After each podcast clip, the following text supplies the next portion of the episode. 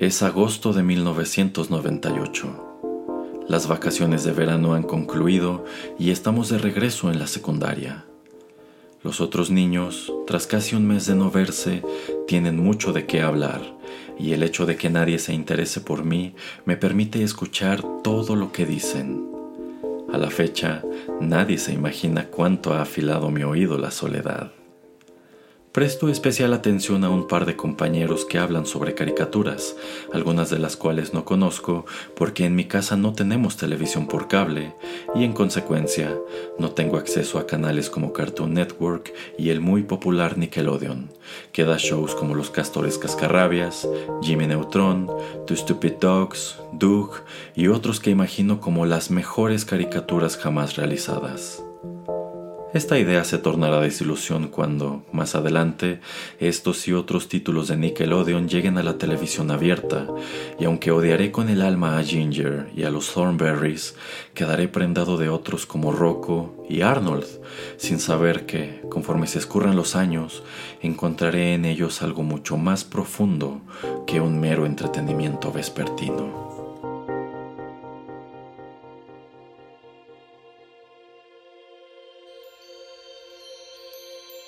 Rotterdam Press presenta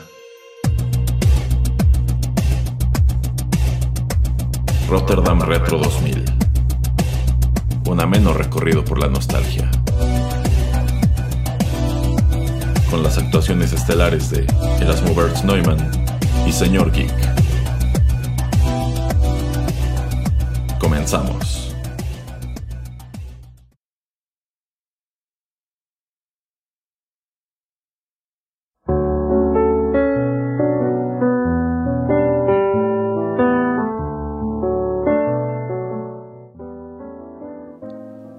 Amigos, ¿cómo están? Qué gusto saludarlos una vez más a través de los micrófonos de Rotterdam Press y darles la bienvenida a la nueva emisión de Rotterdam Retro 2000, un ameno recorrido por la nostalgia. Yo soy Erasmo y aquí está, no puede faltar, mi compañero de fórmula, el señor Geek. ¿Cómo le va, señor Geek? Hola, muy bien, señor Erasmo. ¿Cómo está usted? Yo muy contento de estarlo escuchando aquí nuevamente.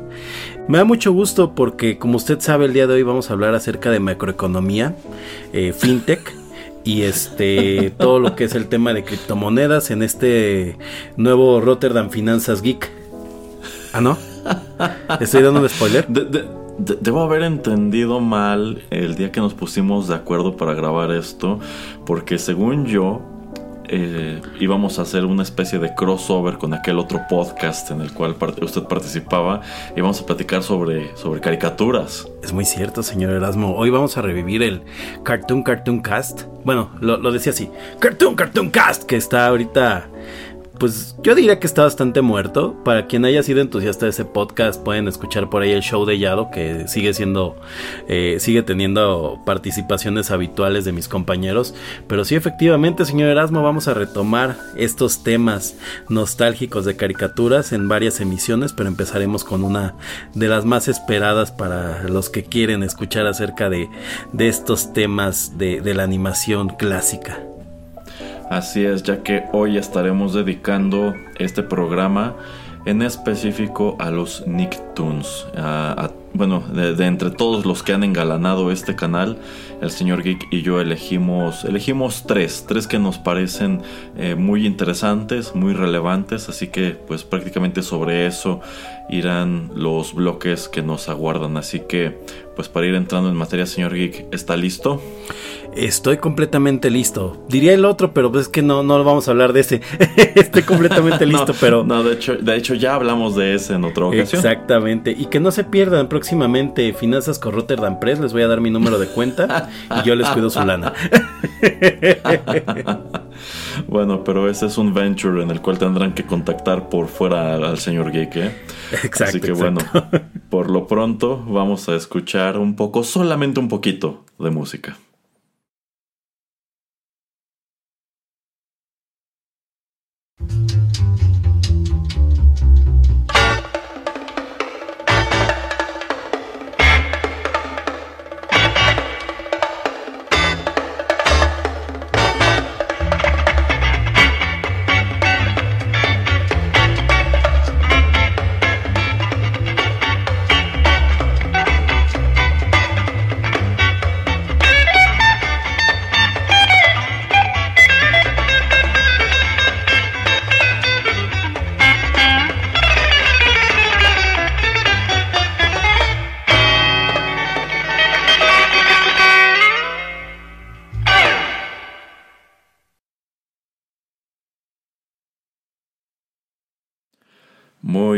Ya estamos de regreso y esto que acabamos de escuchar, si es que ustedes están versados en las distintas series animadas que pulularon la televisión en los años 90, pues en realidad no hace falta que se los presentemos, pero ya lo saben, aquí en Rotterdam Press nos gusta seguir el protocolo, así que lo haremos de cualquier manera.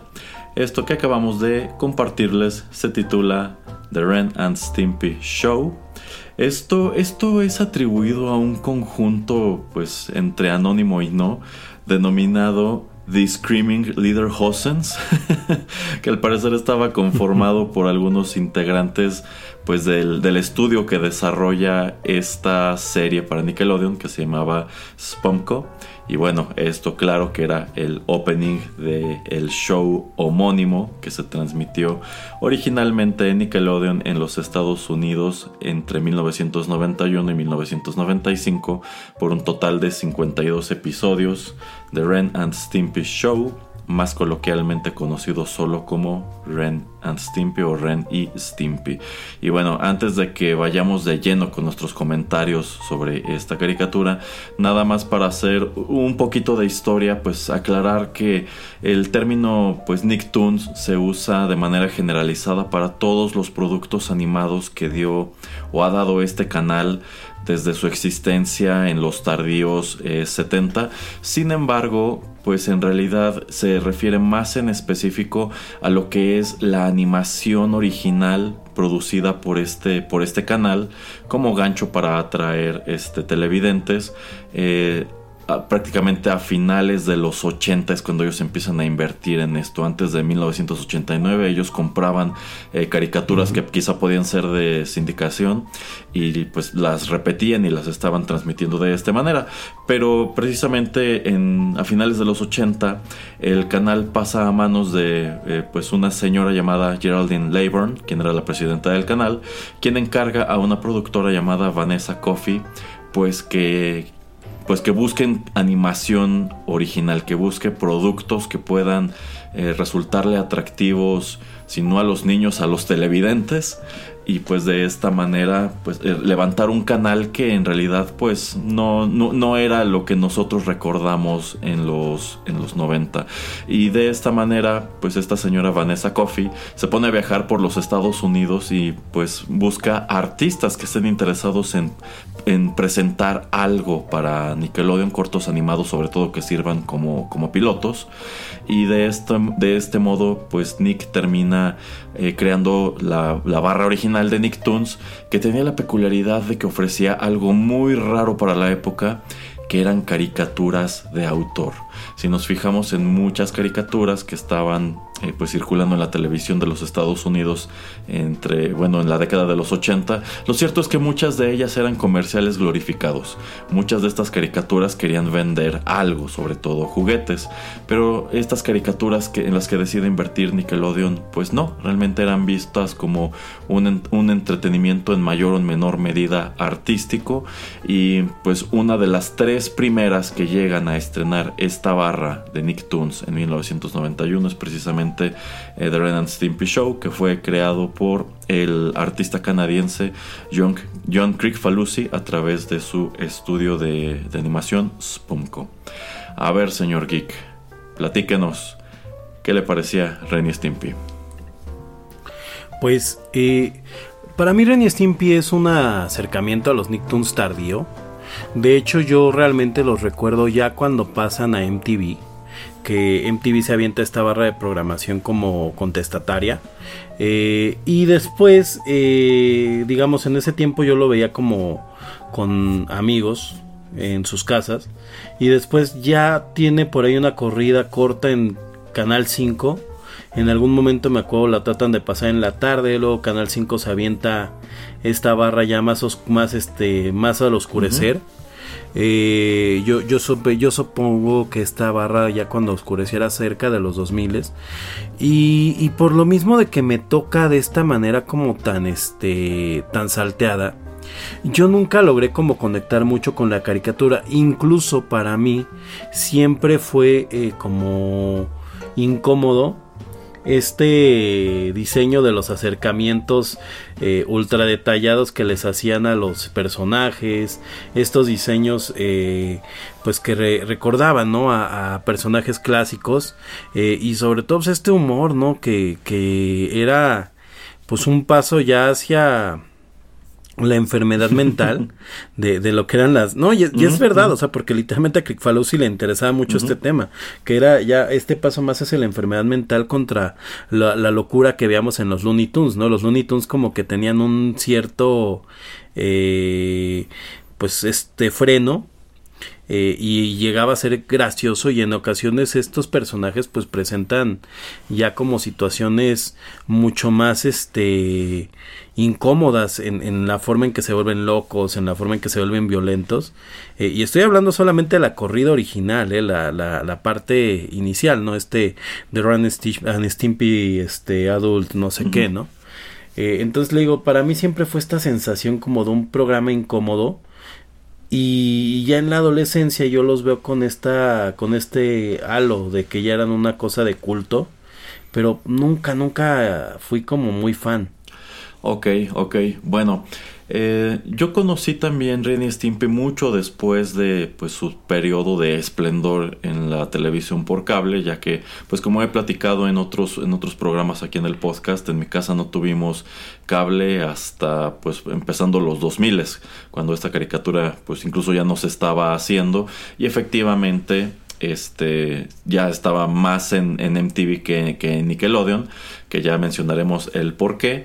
Pero pues a mí me toca familiarizarme con este show ya cuando empiezan a darlo en el canal 5, que yo considero que para las prácticas y también la censura que se manejaba en el canal 5 en ese, en ese momento, pues fue una movida un poquito arriesgada. Yo considero que es una caricatura que traen nada más porque saben que en Estados Unidos es popular y pues tienen, bueno, más bien le están apostando a que aquí también eh, lo será y quizá más que nada como un producto con el cual Televisa quería ver si podía pues a un show como, como Los Simpson que pues de ninguna manera puede, puede compararse. Pero yo creo que el calificativo que usted empleó de incómodo en definitiva le queda como, como guante a esta, a esta caricatura que pues en su momento también debió representar un gran riesgo para el canal. En sí, pues parte de la importancia de Renny Stimpy al interior de Nickelodeon es que es uno de los tres eh, Nicktoons originales, que de hecho fueron eh, Rugrats, eh, Dog y también, y, bueno, este Ren y Stimpy. Y pues es muy chistoso que incluso pareciera que pesó una suerte de maldición sobre estos tres shows, porque a pesar de que los recordamos como algo muy padre y con mucha nostalgia, pues detrás de ellos hubo pues un gran número de, de problemáticas, de, de las cuales en sí, pues una de las más marcadas es precisamente pues la que tiene que ver con Renny Stimpy, eh, tomando en cuenta que pues yo creo que Nickelodeon estaba consciente de que al acercarse a artistas pues amateur o freelance para que les trabajara, pues conllevaban el riesgo de que eran personas que en, sí nunca habían trabajado para la televisión o tenían muy poca experiencia trabajando para la televisión. Y pues el primer obstáculo, el primer y principal obstáculo con el cual se topan, pues es nada menos que el creador John Crick quien eh, pues no era muy, o bueno, no estaba muy de acuerdo en seguir las reglas que el canal le ponía sobre qué contenidos podía abordar y cuáles no en este programa, el tipo de arte que estaban esperando de él. Y sobre todo al parecer pues este, este señor tenía considerables problemas para entregar los episodios cuando tenía que hacerlo de tal suerte que pues por allí tuvieron muchos problemas este, ajustando la programación porque pues nada más no entregaban este, los episodios que se les iban encargando. Y bueno parte de esas problemáticas es lo que lleva a que pues más o menos un año después de que esto empieza a transmitirse, eh, despidan a, a Crick después lo vuelven a contratar nada más como consultor creativo, pero él, él ya no está al frente de, de Spumco. Y también más adelante eh, eh, también conforme empiezan a acumular quejas de parte de padres de familia que consideran que esta caricatura no les parece muy apropiada para el público infantil, es que deciden moverla a MTV, en donde pues ya se queda otro, otro número de años, ¿no, señor Geek?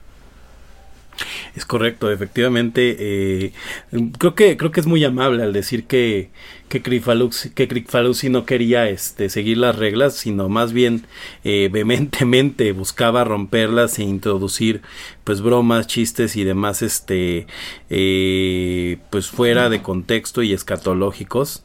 Eh, y, pues bueno, en, en su momento al, al, al, tiempo de que se presentaba la serie, pues se veía como algo contestatario y como algo, eh, pues ya sabe, es, que de hecho lo estaba pensando cuando preparamos el, el, programa, a mí me gusta mucho cuando hacemos los Retro Retro, hacer esto de extremo, y es que es hija de, es hija de esta cultura, ¿no? En donde todo tenía que ser extremo, todo que tenía que ser más. Eh, y Falusi pues un poco apadrinado de este de esta tendencia que tienen los los noventas eh, y hasta sus mediados pues empieza a, a, romper las reglas de esta manera. Yo creo que es la forma en que Nickelodeon pues, le acepta el, el entrar ahí eh, y bueno, pues ya con los escándalos eh, que se vienen después de, de, las múltiples denuncias de sus colaboradores y pues que explotan en Me Too, ah, pues eh, ya, ya pasan a ser material de, de, estudio pues realmente psicológico, ni siquiera ya, ya, ya de caricaturas, ¿no? y pues bueno, la caricatura como tal tenía, tenía esta suerte de ser un producto que además eh, contaba historias muy oscuras, ¿no? Eh, yo, yo recuerdo algunos capítulos eh, más amables como por pero siempre con algún dejo de esto pues esto es como una locura, ¿no? Por ejemplo, recuerdo uno amable en donde Stimpy tiene a su amigo que es un este un gas.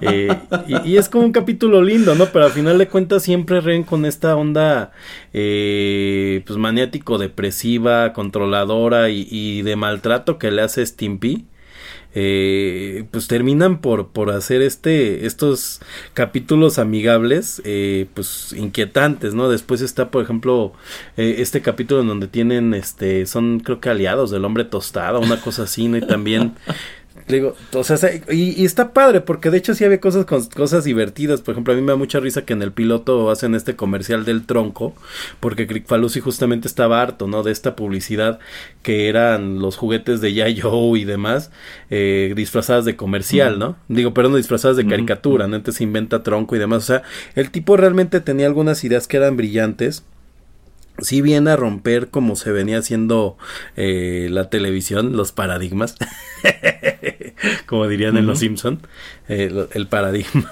este radical de, de, de, la tele, este, pero pues ya después viéndolo en retrospectiva con todos los problemas que hubo, pues ya ni siquiera sabes si es si era genialidad o como tal, pues era locura, ¿no? Porque incluso este cuate dicen que tenía dejos este sectarios, ¿no? Y mesiánicos. Sí, sí, sí, de hecho, este, bueno, eh, hay muchas historias que circulan en torno a lo que era como tal Spumco, que surge como un estudio, pues que trata precisamente de acaparar a artistas que quieren ir, digamos, contra el sistema, pero termina siendo absorbido por el sistema y al parecer este pues mm. hacían una especie de fiestas en las cuales ponían eh, animación vieja, animación como la de Bob Clampett, que era un gran ídolo de, de Crick Falusi, este, pero pues eran eh, cosas que se salían muchísimo de control y efectivamente, eh, pues algo de lo que se ha mencionado es que Crick Falusi ya empezaba a desarrollar hasta delirios mesiánicos, en, este, y quizás si no le hubieran puesto algún tipo de, de freno, pues eh, su historia hubiera terminado siendo algo, algo muy distinto, o sea, su historia terminó siendo algo escandaloso, creo que estaba destinado a terminar siendo un personaje escandaloso, pero quizá pudo haber este haber adquirido otro tipo otro tipo de tintes, ¿no? Mal, terminó. mal terminó. Algunas acusaciones ya muy, muy delicadas hubo hubo ya, ¿no? Pero este, pues bueno, al final de cuentas centrándose también en la parte de la, de la, este, bueno, ¿quién tiene hambre? no, eh, centrándose también en la parte de la animación, digo, o sea, yo, yo recuerdo que este acercamiento que tengo para Ren y Stimpy como caricatura, primero, le digo, tenía esta sensación de incomodidad. Luego ya con la, este, con la, con la pubertad inicial, como que le empiezo a agarrar un poco más el, la risa, este sinsentido que es, pues un poco sí de lo que bebe Bob Esponja, por ejemplo, de estos sinsentidos en donde es tan ridículo que tiene que ser broma. El problema de, de Ren Stimpy es que al día de hoy envejeció mal porque lo que era tan ridículo y tan negativo tenía, que tenía que ser broma se convirtió, oh, eh, no era broma. Eh, entonces eso ya lo volvió incómodo, ¿no? Eh, creo que es la ventaja que tiene sobre él Stephen Hildenburg, que Hildenburg se va como un héroe, no, no, no tiene ninguna cosa que yo sepa que le hayan encontrado en medio de, ajá, eh, y, y tuvo el tiempo suficiente para irse como, como un monstruo, ¿no? Eh, entonces, ya en la adolescencia es cuando agarro como un poco más este humor justamente de lo irónico, lo este, pues lo, lo contracultura. Y creo que por eso termina cayendo también en, en, MTV. De hecho, no sé si recuerda que era parte de la barra de animación en donde se pasaba después, ya en repeticiones, o sea, ya eran series que habían no terminado, que ya estaban muy adelantadas en temporadas, junto con Vivis and Bothead, junto con Daria, eh, que por cierto, bueno, ya, junto con este Renny Stimpy, y creo que por ahí tenían este algunas otras animaciones, ¿no?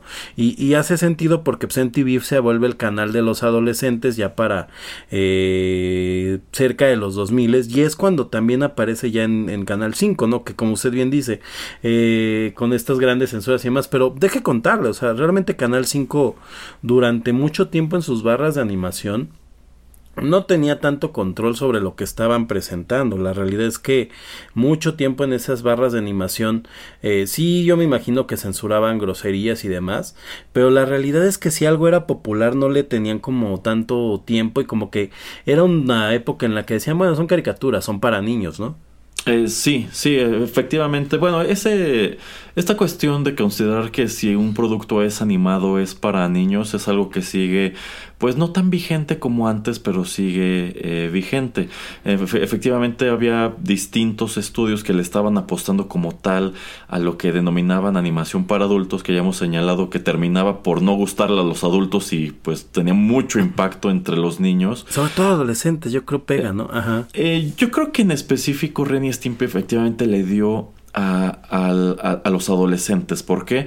Pues porque manejaba temáticas muy distintas a lo que se podía encontrar en Los Simpson y de hecho yo considero que esto fue un importante precursor de un show como South Park que aparece un poco más adelante y viene igual con esta línea como de como de irreverencia y de romper las reglas e ir contra contra el sistema pero este pues sí yo yo, yo creo que esta cuestión de que después lo pasan a MTV, yo creo que se dieron cuenta que era un show más apropiado para el público de estas animaciones que usted ya comentó, como Daria, como Beavis and Butthead, como Ion Flux y todas esas, que eh, también eran caricaturas de autor que este pues buscaban apelar a un público más grande, no necesariamente a niños de quizá entre 5 y 10 años. Entonces, pues eh, digamos que le da otro aire, lo acerca a otro público y es parte de lo que contribuye a que se convierta totalmente en un producto eh, de culto, un producto que de hecho eh, tratan de revivir en el 2003 eh, de manera desastrosa. Creo que solamente fueron dos o tres episodios los que transmitieron antes de que lo cancelaran. Y tengo entendido. antes de que, dijeran qué hemos hecho. Exacto. Que desde hace un par de años Comedy Central quiere otra vez agarrar este, a estos personajes. Pero pues por razones obvias, sin tener ninguna relación con, con Crick Lo cual pues supongo que debe ser este un poco. Pues un poco complicado. Pero este, bueno, ya igual para ir cerrando, eh, coincido con usted en cuanto a que nunca fui un gran fan de Renny Stimpy. Sí me gustaba, sí lo veía, sí había algunos episodios que consideraba que estaban medio subidos de tono o que eran asquerosos o que eran este, pues muy ridículos o muy sui generis. O sea, yo creo que estaba bien.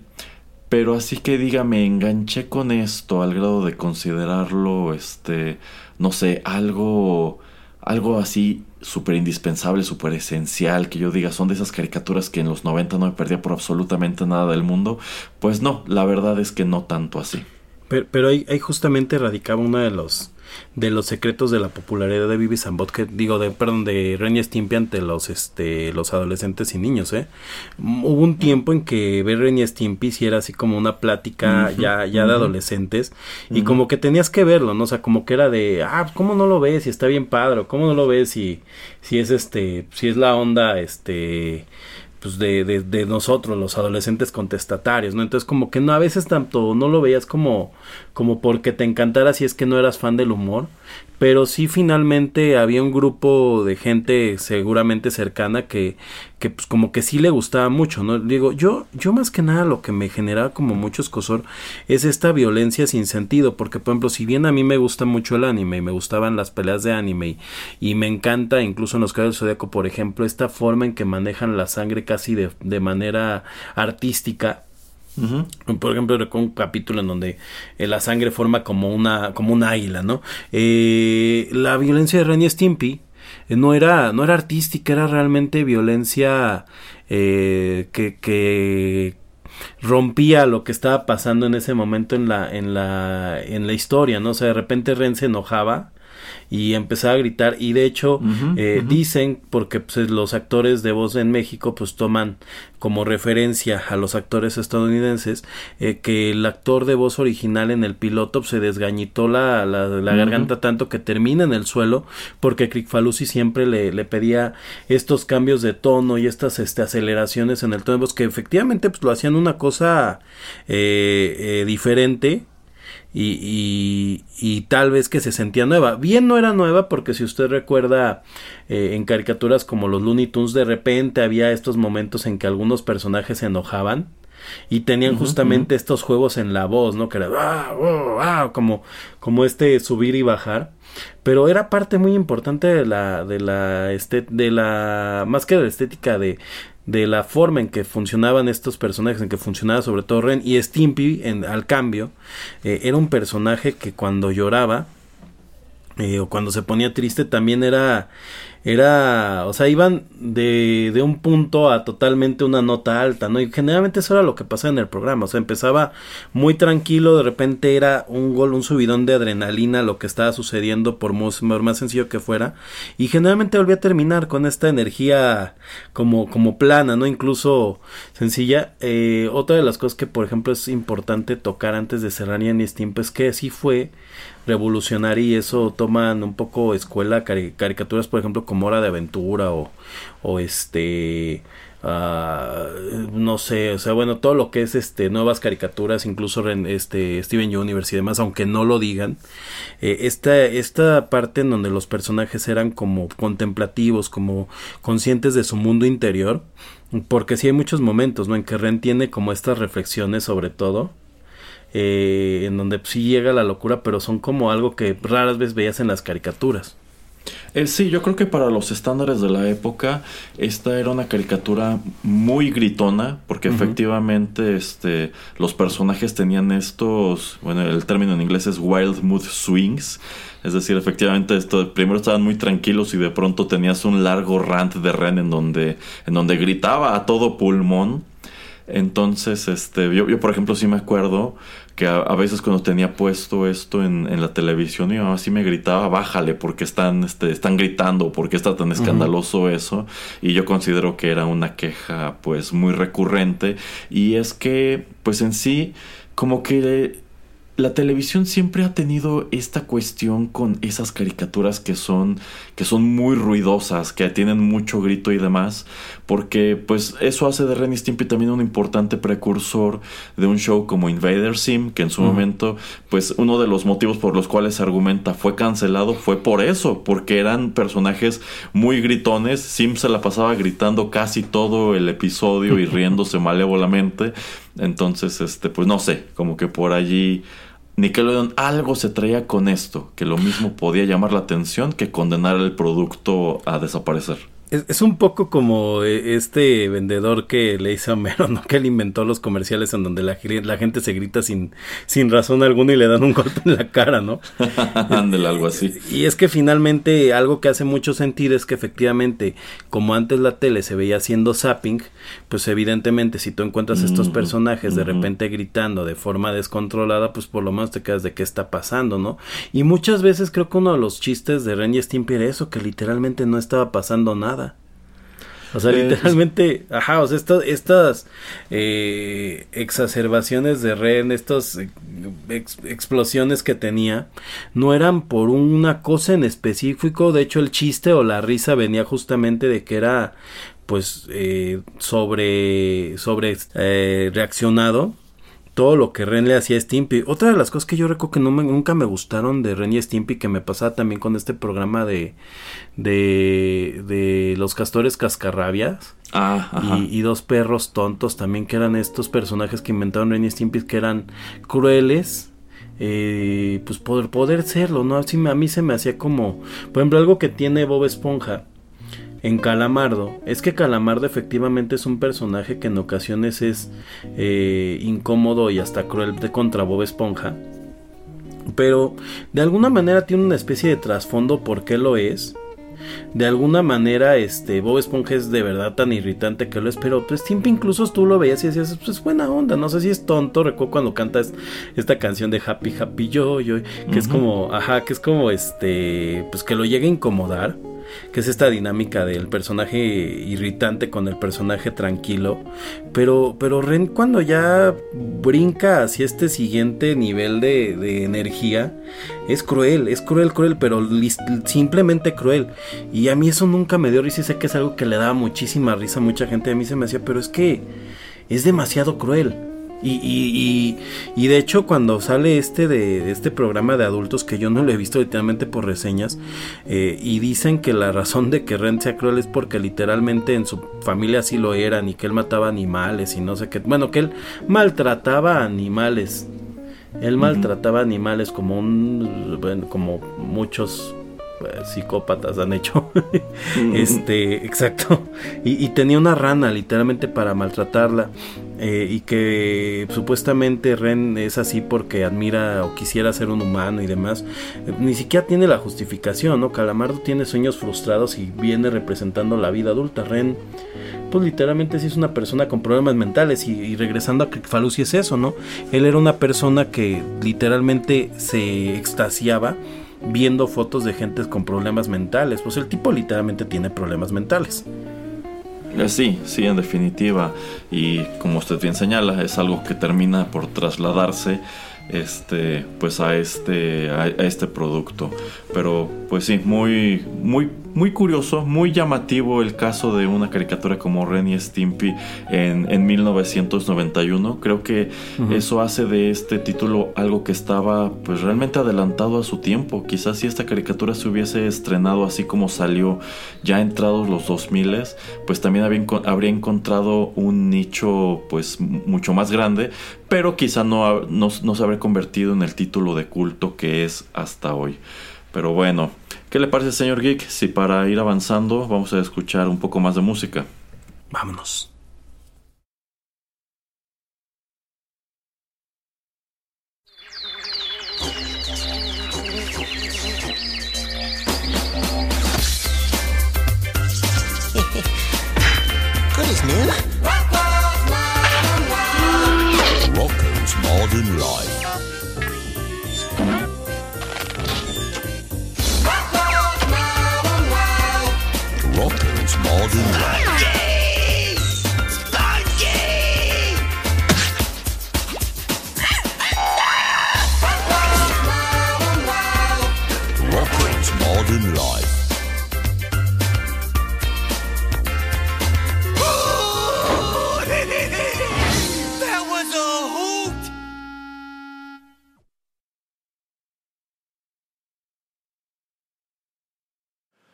Continuamos en Rotterdam Retro 2000 y del mismo modo, igual, si ustedes veían la televisión en los años 90, si veían el canal 5, si tenían contratada la televisión por cable, en algún momento tuvieron que toparse con esto.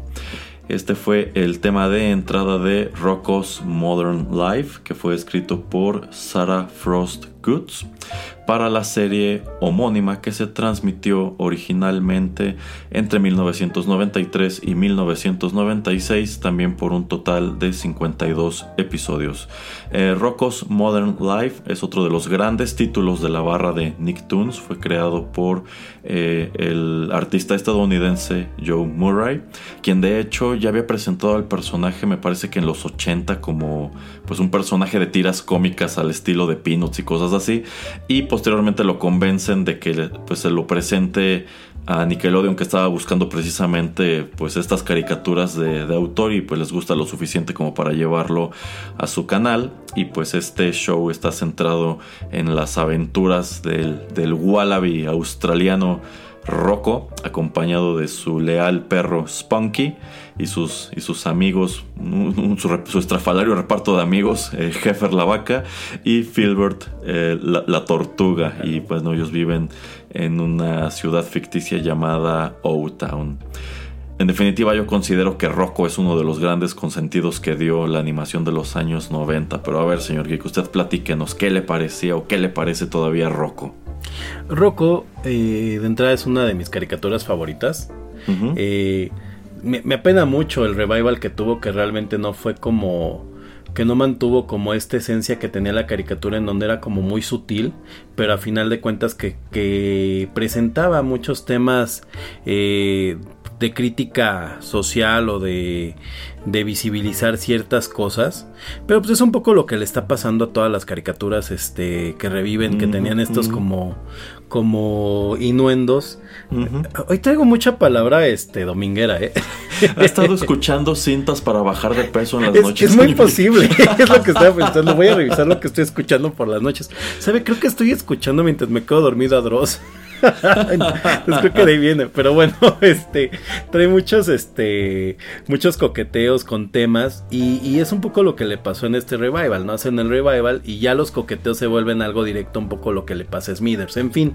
Eh, y, creo que esto que, que comento de Rocco me parece importante porque es una herencia de los Nicktoons que tuvieron prácticamente todos los que los que vamos a mencionar hoy y en general los más queridos eh, como lo fue Endu, como lo fue Rugrats, como lo es este Rocco y pues la siguiente de la que vamos a hablar en donde sí tienen temas como sociales eh, pero como muy bien colocados, como muy muy soft pero que a final de cuentas te dejaban pensando, ¿no? Lo decía mientras usted hacía la presentación, Jefer la vaca lobo, ¿no? Que finalmente es una representación de un hijo adoptivo, de un hijo que no es aceptado por sus padres, por, por quién es, este, y además creo que es este vegetariano, ¿no?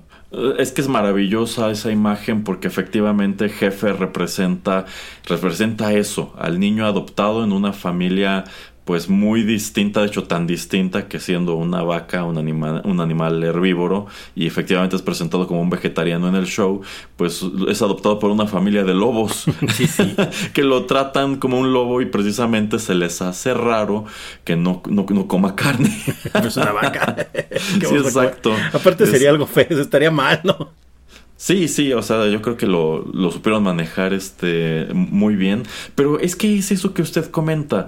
Eh, yo considero que Rocco es una caricatura que se veía con unos ojos antes y conforme fue pasando el tiempo se vio con otros porque sí explora un número de temáticas que en definitiva pasaban desapercibidas para un niño.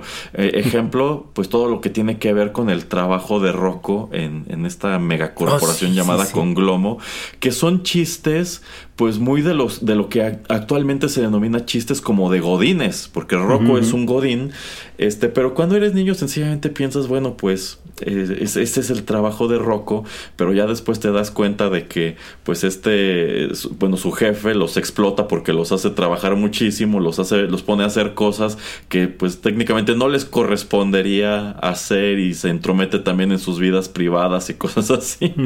Entonces, este por ese lado es es brillante, o sea, tiene muchos guiños a cosas que... Muy adultas. Exactamente, a cosas muy adultas que como usted también dice, en el revival pierden todo el encanto porque ya no son nada sutiles. La corrección política ya te la vienen a estampar en la cara y pues eh, es algo este pues irritante, es algo molesto porque precisamente tú siendo niño no necesitabas que te echaran todas estas cosas en cara. Las terminabas entendiendo de cualquier manera sin necesidad de que se sintieran como una prédica, ¿no? Algo, por ejemplo, que me gusta mucho de Rocco, como yo bien decía, son estos temas muy adultos, pero como, como trabajados eh, de una forma muy natural eh, y que generalmente no se habla. Por ejemplo, yo tengo muy presente un capítulo que sí recuerdo haber sentido como incómodo cuando era niño, en donde la señora cabeza grande trata de seducir a Rocco porque ella se siente... sí, sí, sí. pero, pero, yo creo que es un tema que el día de hoy yo solo podría ver en una serie como por ejemplo este Parenthood. No, este, Close Out, perdón, Close Out, que es esta serie de treintones, este, que se están dando cuenta que se están volviendo, pues ya adultos de mediana edad, eh, y es lo que le pasa a la señora Cabeza Grande, ¿no? Que lo quiere seducir no realmente porque tenga la intención de, pues, de ponerle el cuerno a su marido, el señor Cabeza Grande, sino porque tiene esta sensación de que está perdiendo como su chispa, ¿no? Su, su, su sensualidad, y pues era una caricatura para niños, ¿no? O por ejemplo, este, tengo muy presente también eh, el hecho de que Heffer es el, este, el, personaje más tímido de, de Rocco y terminan dando con esta dentista que es una cosa como este como extrema, ¿no? Incluso tiene un gancho en la mano y todo. Oiga, Pero es la tortuga, ¿no? perdón, sí, la tortuga, la tortuga Heffer. No, la tortuga. Este, Filbert. Filbert. Filbert, la tortuga, exacto, ¿no? Y que hasta tienen hijos. Y de hecho, en un capítulo hablan acerca justamente de este. Pues de los papás que, que dejan de tener tiempo, ¿no? Porque Filbert eventualmente se vuelve un amigo de Rocco que ya no tiene como tanto tiempo para estar con ellos porque, pues efectivamente está viendo a sus hijos. Eh, sí, sí, fíjese que, eh, bueno, cuando era niño, esta caricatura tenía muchas cosas que me gustaban y otras que no. Eh, de las cosas que me gustaban, pues Rocco y Spunky. Pero a mí casi no me gustaban los episodios que se centraban en Heffer o en Filbert, porque me parecían personajes. En el caso de Heffer me parecía un personaje muy irritante y muy tonto. y, el, y en el caso de Filbert me parece aburrido, me parece un personaje netamente aburrido. Ya con el tiempo como que pues empecé a desentrañar todo lo que estaba oculto en las personalidades de esos dos y yo hoy pienso que Filbert es totalmente un personaje que pudo haber aparecido en The Big Bang, eh, Big, Bang Theory o, como usted cómo ve. Sí, sin problema, sí es como como este es tener, pero aparte, por ejemplo, algo que pasa con estos personajes de, de Rocco es que ellos empiezan a hablar eh, un poco de estos adultos que coleccionan cosas, pero ya, ya como centrada en algo como, como más normal, ¿no? O sea, como una cosa de la vida que no necesariamente era, eras toda su vida y pues de Big Man Theory creo que se trata de esto, ¿no? Es como este grupo de amigos que son geeks, bueno, que son este, ni siquiera son geeks, ¿no? Que son como, como nerds, literalmente no me voy a detener a explicar esto. y este y, son como súper clavados. Eh, sí, a mí, a mí en general Rocco me gustaba mucho, se me hacía muy divertido, como dice, los, aparte los capítulos de en donde solo era Rocco el protagonista tenían a veces tintes como muy locos, ¿no? Por ejemplo, yo me acuerdo este de Duraznito, ¿no? Que es como una especie de diablo. y hacen hasta su entrada. Sí, sí, sí, sí. Sí, eh, eh, la verdad había cosas interesantísimas eh, aquí. Por ejemplo, ahora, que menciona ese episodio en donde efectivamente la esposa del señor Cabeza Grande está tratando de seducir a Rocco, hoy no podrías hacer eso. No, y menos en un show de niños. Sí, no, no, no, menos en un, en un show de niños. Pero es que lo chistoso es, es en realidad cómo termina resolviéndose esto. Que por algún motivo el señor Cabeza Grande vuelve a tener interés, interés sexual en su esposa. Ah. y, eso, es, eso es todo lo que ella quería. y termina desechando a Rocco. Eh, que, que lleva todo el episodio dándole, dándole esperanzas y como que él mismo ya estaba animándose. Pero este, pues terminan este, reconciliados los cabeza grande y Rocco se queda así como que, bueno. Está bien, tomó la mejor decisión, eso iba a poner muy extraño. Eh, sí, sí, o sea, es que tiene tiene, tiene como muchos tonos en donde, en donde de repente exploraban cosas muy adultas. Por ejemplo, yo no puedo recordar, he estado tratando de recordar si ese es el trabajo de Rocco o solamente lo toma como temporal, pero hay un chiste y es que es un poco lo que hicieron todos estos animadores, como esconder estos chistes adultos, en donde Rocco está trabajando en una hotline. y, pero está súper, este, súper velado, o sea, sale así como como que en un letrero que dice hotline, pero como que lo esconden. Y creo que él toma una llamada. O sea, estoy, estoy poco tratando de acordarme porque no recuerdo, no recuerdo exactamente cómo es el clip. Eh, y él dice algo así como, como claro que no le voy a gritar o algo así, ¿no? No recuerdo, no recuerdo ese episodio. Sí, sí, esto, esto pasa, hay que, hay que buscarlo por ahí. No, no sé si está el clip, pero yo recuerdo por ahí la eh, que está el chiste, ¿no? O sea, que se, que creo que contesta algo así, se ve el letrero, pero digo, esto pasaba mucho en estos shows, pero eh, creo que la magia estaba en que lo trataban de esconder realmente como guiños a los adultos de cosas que iban a decir, ah, sí, jaja, ¿no? Y ya como que se reían, pero no como en la, en la idea como de vamos a este, a a meterle ideas a los niños que no tienen en la cabeza hoy, ¿no? Sino como que era de, vamos a hacer que esto sea disfrutable para los dos, a través de cosas que de repente van a entender un poco la fórmula Pixar, ¿no? Que Pixar era lo que hacía. O sea, nunca metió un chiste pues tan subido de tono, por ahí alguno, pero este era como estos temas que entendían adultos y entendían niños y el niño se ríe por ejemplo de la incomodidad de Rocco y el adulto se ríe de que pues es algo que pues pasa en parejas, ¿no? Que, llega a pasar a las parejas que pierden esta, esta motivación. Yo, yo recuerdo hay varios capítulos divertidos. Eh, sí, sí, en definitiva. Eh, también otra gran peculiaridad de, de Rocco es que pues un número de personas que trabajaron aquí como por ejemplo Tom Kenny que hacía la voz de Heffer y también este ah se me va su nombre Douglas Lawrence me parece que se llama, es que su crédito es nada más Mr. Lawrence, pues se van a trabajar este a otro a otro show que podríamos decir que casi casi es como un primo lejano de Rocco que es precisamente Bob Esponja, que Tom Kenny hace la voz de Bob Esponja, Mr. Lawrence hace la voz de, de, Plankton, pero al parecer muchos de los creativos, este de los animadores, de los ilustradores, pues terminan trabajando en Bob Esponja que pues una cantidad de años después, se convierte en uno de los productos más importantes y más longevos que ha tenido eh, Nickelodeon. Por ejemplo, algo que estamos viendo en, en el caso tanto de Rocco como de Ren y Stimpy es que son series que duraron 52 episodios. Y es que 52 era una duración pues muy estándar en esa época. Actualmente si, una serie tiene una temporada de 10 episodios ya fue bastante larga. Este pero como estas series que, que, han estado últimamente en tendencia y que dicen ah sí, les gusta adiós sí sí de hecho este y también alguien que trabajó en Rock aunque no, no estoy seguro en qué capacidad pues fue precisamente Stephen Hillenburg el creador de, de Bob Esponja. Entonces digamos que pues sí había todo un equipo, un, equipo ganador trabajando en Rocco y queda demostrado cuando pues muchos de ellos se van y siguen trabajando juntos en, Bob Esponja. A mí me gustaría destacar dos cosas de Rocco. La primera es que, eh, y lo quiero comentar porque es un, un, dato muy nostálgico, es que siempre me ha encantado la voz de Jefer la vaca. Eh, en latino porque es la voz que hacía este eh, al personaje que era como, como el gracioso de esta serie de 3x3 que es también algo súper noventero, ¿no? Y y él, como que tuvo muchos personajes este justamente este personaje como irritante, recuerdo que también en la Tostarosita Valiente, que es el proto Toy Story, tiene la voz. No recuerdo el actor de voz, pero siempre, siempre es como una voz que cada que la escucho digo, es él. O sea, es como una voz súper reconocible, este tono como nasal que tiene.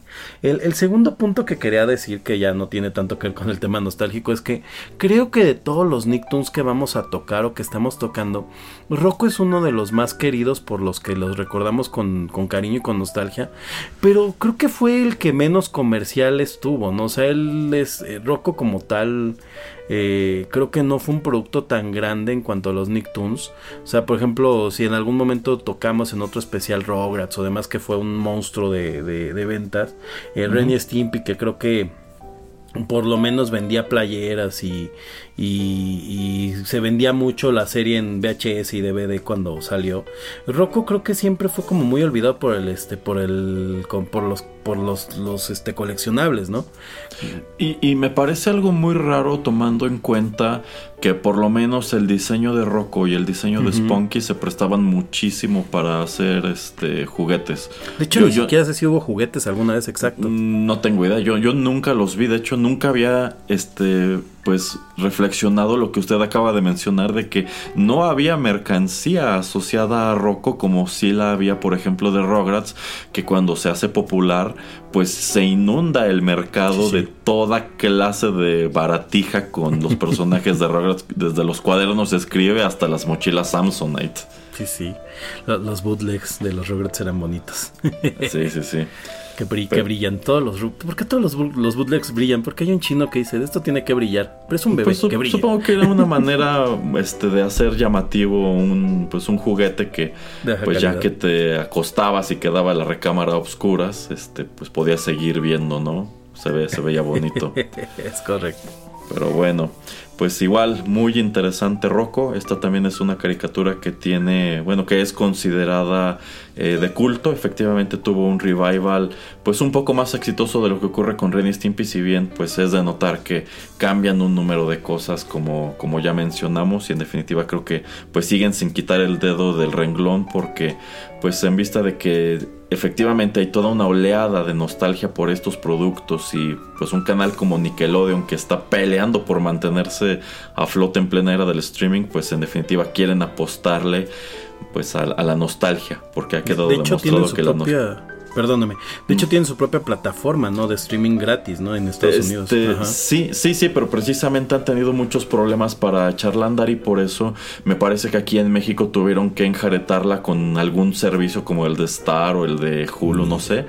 Este, pues porque pues está muy fuerte la guerra de contenidos en línea y pues Nickelodeon eh, se aferró muchísimo a, la televisión por cable cuando el cable ya era prácticamente o es prácticamente un negocio insostenible. Pero bueno, nos falta todavía otro Nicktoon y de ese estoy seguro que tendremos mucho que decir, señor Geek. Así que... yo, yo como que ya hice un programa entero de ese. sí, sí, sí. Así que vamos de una vez con más música.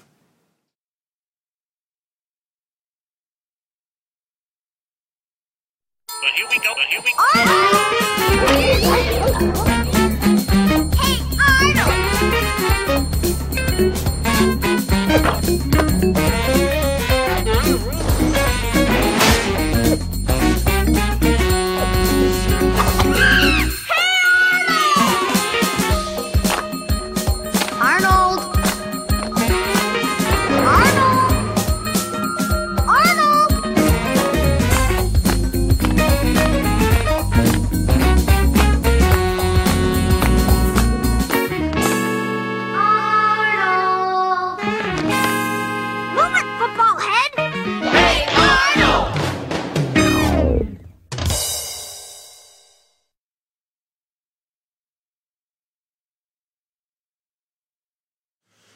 Ya estamos de regreso y bueno, no dirán que no trajimos cosas muy fáciles de identificar porque en definitiva esto igual fue muy popular, es muy emblemático de la animación noventera de Nickelodeon.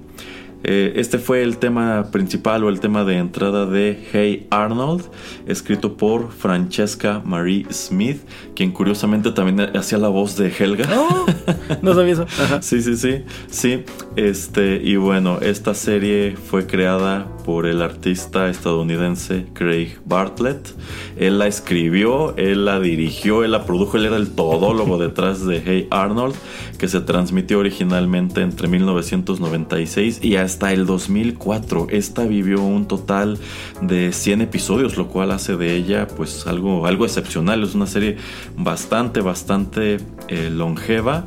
Y bueno, A. Arnold hasta hoy yo considero que destaca como algo muy especial en, la, en la cartelera de los Nicktoons porque si ya mencionamos que Renny, Stimpy y Rocco eran algo, pues eran algo padrísimo, yo considero que Hey Arnold en su momento fue algo fue algo único y fue algo increíblemente rico, no solamente por cómo se veía, no solamente por el tipo de personajes que nos presentaba y el tipo de historias que contaba, sino yo considero que esto se traslada incluso a cómo sonaba, porque esta es una caricatura que tenía pues una banda sonora o una colección de temas musicales excelentes empezando por el opening y bueno yo creo que también el ending estaba eh, pues bastante bien. Esta caricatura esta caricatura es algo así como una serie pues yo no diría que es precisamente una serie infantil yo considero que es totalmente una serie coming of age porque estos son pues este es un elenco de personajes de, personajes niños que pues en su día a día se, se enfrentan a un número de problemáticas que digamos los va ayudando a crecer, los va ayudando a, madurar y es muy interesante el mundo y la sociedad en la cual viven y se desenvuelven Arnold y sus amigos. Pero bueno, a ver, señor Geek, platíquenos. ¿A usted qué le parecía Hey Arnold? Ah, que estoy diciendo dónde llevo. este, bueno, haga estos chistes para quien no sepa, porque hay gente que evidentemente pues, no va a saber. Este, yo hace mucho tiempo estaba en un podcast, como decíamos, y hablábamos de caricaturas. Eh, ya nos tocó revisitar Arnold. Y justamente una de las este, notas que encontramos es que Arnold tiene esta eh, sensación de que revisitarla no es como la vida moderna de Rocco en donde sí te ríes de los chistes y todo, pero es como un juego de, ah, de niño no me di cuenta de esa referencia adulta. Ajá. O sea, la verdad es que Rocco también es muy divertida y demás, pero es un poco el juego que te pasa cuando la revisitas. Y Arnold, como bien dice usted, es este, una serie que si bien no es infantil, es como más para preadolescentes o adolescentes, pero revisitarla como adulto eh, enriquece mucho porque a mí me hace una sensación similar a revisitar películas de Spielberg viejas, en donde de repente te das cuenta de wow, el, este, el cuate de encuentros cercanos del tercer tipo tenía esta bronca porque tenía, su matrimonio estaba roto en ese momento, ¿no? Eh, oye, es que la mamá de E.T. era, este, era una mujer, este, recién, este, separada, ¿no? Y por eso estaba con los hijos, eh, etcétera, ¿no? O sea, este tipo de descubrimientos como de cosas mundanas de la vida adulta. voy a ver qué, qué, qué oigo mientras duermo. Este, bueno, de cosas mundanas de la vida adulta. Este, pero que, que, son parte de todos y sobre todo cosas que a final de cuentas y creo que nos pasa mucho y pasa con estos Rotterdam Retro 2000 y a mí me pasa mucho al grabar las cápsulas en donde te das cuenta que mientras tú eras un niño que estaba viviendo en su mundo de, de, de niño, eh, a tu alrededor estaban pasando cosas muy adultas pero no tenías como la perspectiva de dimensionarlas. Eh, me, me, queda muy, por ejemplo, presente este capítulo de la hija de, de del señor Hyun, que la trae para Navidad y demás y que se separaron.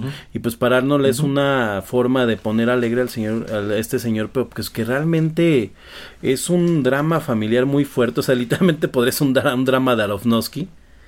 Este, el día de hoy, en una película, pero que lo vean lo ven desde la óptica de los niños, y, y, y, pues se suaviza mucho, pero que tú encuentras como adulto eh, estos mensajes de, wow, o sea, no solo en Arnold, en mi vida a veces pasaban estas cosas en donde mis papás, mi mamá, en estas situaciones, eh, y yo no me da cuenta, ¿no? Porque yo era un niño que está jugando con las tortugas ninja. Eh, sí, sí, sí.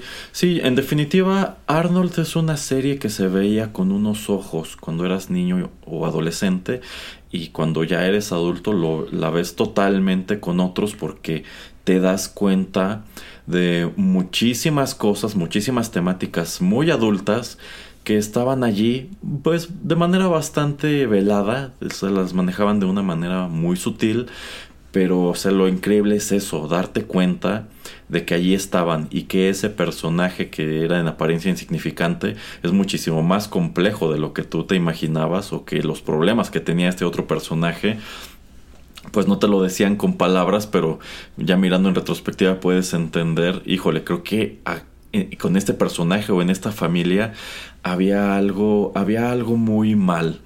Este, y, sí, este, yo, yo considero que pues había episodios eh, muy interesantes. Es más, yo me atrevo a decir que la mayoría de los episodios eran eh, muy interesantes, pero también yo considero que Hey Arnold no recibe el crédito suficiente como una caricatura de los 90 que tenía este pues una gran carga de inclusión y diversidad sin que de ninguna manera se sintiera forzado.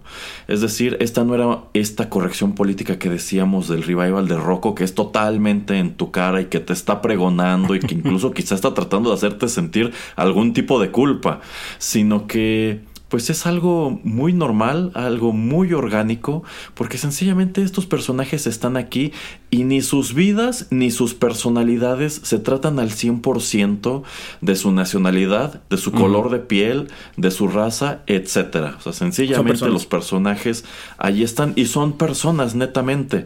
Sí hay por allí algunos guiños a todas estas cosas. Por ejemplo, eh, me está viniendo a la cabeza, hay un, hay un episodio en donde Arnold este, y Gerald están este, platicando sobre el hecho de que el abuelo de Arnold es un veterano de la Segunda Guerra, este, de la Segunda Guerra Mundial, mientras que el papá de Gerald lo es de la Guerra de Vietnam. Sin embargo, eh, pues Gerald como que está frustrado porque el abuelo de Arnold sí puede contar anécdotas de que estuvo en el frente y demás, o sea, él sí vio combate, mientras que el papá de Gerald estuvo relegado a una oficina. Y en aquel, y cuando eres niño lo, piensas y dices, bueno, este, quizá la moraleja es que pues también cuentan como parte del esfuerzo quienes estaban haciendo trabajo de oficina. Cuando creces te das cuenta que el papá de Gerald estaba en una oficina porque era negro. Entonces, eh, efectivamente, son el tipo de cosa este, que, que saltan, o en su defecto, pues esto que usted ya mencionaba del señor este, asiático que vive en la pensión de los abuelos de Arnold, que es un refugiado precisamente de la, de la guerra en Vietnam y que tiene esta historia trágica de que creo que su ciudad iba a ser bombardeada o una cosa así y él logra entregarle su hija a unos soldados estadounidenses este que estaban pues partiendo en un helicóptero este pues para que se salve porque el señor pensaba que se iba a morir y termina también en Estados Unidos y da la casualidad de que vive en la misma ciudad este, en donde también está este, su hija. Y él lo sabe y nunca ha querido buscarla porque siente culpa de lo que hizo. A pesar de que lo hizo para salvarla, él siente culpa de que, pues él siente que abandonó a su hija y pues termina siendo un episodio muy bonito, uno de estos episodios que vienen a subrayar que en el fondo, pues Helga es, es, un, es, un pan, tiene un alma de oro. no, hay, que, hay que hablar de Helga, me importa mucho eso. Sí, sí, sí, sí, de hecho ya quiero llegar este, a Helga, pero es que esa es la magia que tenía este Arnold. Y nada de esto se sentía forzado, nada de esto se sentía como una prédica, nada de esto se sentía como estoy tratando de hacerte sentir culpa o hacerte evaluar tu privilegio. Sencillamente eran buenas historias muy bien contadas con un montón de ingredientes que yo considero que eh, pues la caricatura sí iba dirigida como tal a niños, pero era una caricatura endiabladamente respetuosa con los niños porque te trataba como un ser pensante, no estaba tratando de ponerte todas estas moralejas en, en charola de plata o, o teniendo que explicártelas al final como He-Man, Bastaba con que lo vieras para que todos estos temas tan complejos te quedaran claros. Exacto, exacto. Y por eso, por eso creo que Arnold es recordada de una forma mucho más especial que toda esta corrida de Nicktoons. Creo que la otra que tiene también estos mensajes es Rugrats, eh, pero creo que no son ah, tan fuertes. Eh, me encanta el chiste de los Rugrats de mis compas y yo, la de, las papás de, de Tommy Carlitos, ¿no? Y se ven igual. este, que puta las imágenes bien viejos. Pero bueno, eh, quería llegar al tema de Helga. O sea, yo no sé usted cómo veía a Helga cuando era niño. Yo recuerdo cuando era niño que para mí Helga era un personaje odioso, molesto, pero un buen personaje que a final de cuentas te das cuenta que era una niña, pues este, que sí tenía una obsesión muy mala onda con Arnold. O sea, que eso sí estaba un poco mal. Este, pero que tenía muy buenas intenciones al final, que era una buena niña y demás, pero, pero molesto. Con. Eh, ajá, sí, sí, sí. Ah, ok, ok. Con el paso a la revisitada de adulto, como bien dice usted, Helga no solo es un pan, sino que se vuelve un personaje entrañable, un personaje este yo creo que el, el más, y todos, la, la pandilla de Arnold son niños muy interesantes, fue un personaje sumamente interesante, eh, este tema del papá eh, super macho alfa de los noventas, este, la mamá eh, con este alcoholismo velado que le ponían con jugos de fruta, la hermana popular pero que tenía serios conflictos por lo mismo, por esta presión social, y Helga que pues es este, este underdog, que es este, este niño desplazado que no tiene lugar. Y, y, vaya, o sea, como usted dice, tratan a los niños con un respeto que eh, el día de hoy, si la gente que está en este bandera de progresismo está eh, ensalzando este, estos movimientos que se han dado al, día de hoy con diferentes cosas, poco se habla de, del gran trabajo que hace Arnold para eh, volver una cosa cotidiana eh, la salud mental y la, terapia psicológica. O sea, creo que es algo que todo mundo es bueno que algún día toquemos eh, para ver cómo nos funciona. No a todos les es ideal o no todos encuentran el psicólogo correcto. Pero el, ver a una niña que después de que tiene justamente esta obsesión con Arnold, empieza a trabajar esta, esto que está viviendo en su casa a través de una psicóloga que no es un personaje de un capítulo, es un personaje que se vuelve medianamente recurrente para contar ciertas historias de Helga. Eh, y es una forma de ver de, una manera muy positiva la, la, el trabajo psicológico el trabajo este de un psicólogo eh, y además un psicólogo infantil y, el día de hoy, o sea, creo que poquísimas, ya no caricaturas, en poquísimos programas, tú puedes ver a un personaje que va al psicólogo y lo vende algo de una forma positiva. Es más, de a la fecha, en muchos programas es como tabú, ¿no? ¿Cómo vas a ir al psicólogo? Eh, sí, sí, en definitiva, aún pesa un importante estigma sobre esta cuestión de ir con el psicólogo, terapeuta o el nombre holístico y New Age que le quieran poner. No, no, no, New Age no. no es lo mismo. No, no, no, no vayan a que les pongan cuarzos. Sí, no, si sus psicólogos no, cuarzos salgan de ahí corriendo, por favor. sí, no, no, no es lo mismo. Pero yo considero que sí, o sea, es parte de lo, de lo maravilloso y es que, eh, pues a nivel psicológico precisamente, casi todos los personajes tenían algo que exprimirles. Usted ya mencionó pues un elemento muy importante que es la familia de Helga, que es una familia pues increíblemente rota en donde todos los integrantes pues tienen algo como el papá que es este pues totalmente megalomaníaco y este, está obsesionado con, estos celulares que vende, con ser rico y pues tiene muy abandonada a su familia. Efectivamente la esposa tiene un alcoholismo este, velado con los, con los smoothies y con que siempre tiene sueño. O sea, también entiendes que es una, señora que tiene este, depresión. Eh, la hija mayor pues tiene la cuestión de que como que es esta niña que que se esfuerza o se esmera en sobresalir precisamente para tener la atención y la aprobación del papá, mientras que el, problema con Helga es que vive la sombra de la hermana, eh, no, es muy agraciada que digamos, es este medio tomboyish, este, tiene este, este peinado de las coletas horrible, tiene los dientes feos, la nariz enorme, este, y para colmo, eh, pues está enamorada de su, de su enemigo natural. o sea, a pesar de que ella es como tal el bully de Arnold, pues al mismo tiempo en secreto está perdidamente enamorada de él al grado de que tiene pues este este este, este, altar este, en su en su recámara donde tiene este incluso este ídolo que es una sandía con este unas, unas prendas muy parecidas a las que utiliza. es que, es que el altar va evolucionando, ¿no? Porque efectivamente en un punto crees una sandía y luego son chicles y va juntando cosas, ajá. Sí, sí, o sea, de hecho eso es lo chistoso que colecciona souvenirs de Arnold. Este, pero a mí, a mí eh, Helga me pareció un personaje muy chistoso. A mí nunca me pareció irritante eh, ni nada. Y es un personaje que con los años, este, pues va adquiriendo todos estos matices que, que ya dijimos. Pero a mí se me hacía chistoso y se me hizo, pues si no chistoso, se me hizo inclusive más realista, porque a mí me sucedió algo muy similar a lo que está pasando con Arnold y Helga en la la secundaria. Entonces dije, wow, o sea, e, e, es, real y bueno, es sabido que sí es muy real que hay tanto niñas como niños que manifiestan su gusto por, por, otro, por, por otro niño pues precisamente a través del bullying. ¿Por qué? Pues porque en su limitada concepción del, universo, esa es su manera de llamar la atención, es su manera de, hacer que se fijen en uno, este, hacer incurrir en esta conducta de bullying cuando pues en secreto en realidad este pues están enamorados y, cosas así. Entonces, e, eso es interesante. Por otro lado, pues también tenemos a otros personajes como Harold, que también es presentado como un bully, pero pues tenemos el episodio en donde pues descubrimos que eh, también tiene pues una especie de complejo derivado del hecho de que en su familia son judíos y se acerca a su bar mitzvah y él considera, bueno, él está muy nervioso porque él considera que no está preparado para tener su, su bar mitzvah o también está este otro chico, este Sid, que es muy pretencioso y de hecho yo no sabía que estas botitas blancas que se ven medio ridículas, al parecer son unas botas muy coleccionables este, en, en los Estados Unidos.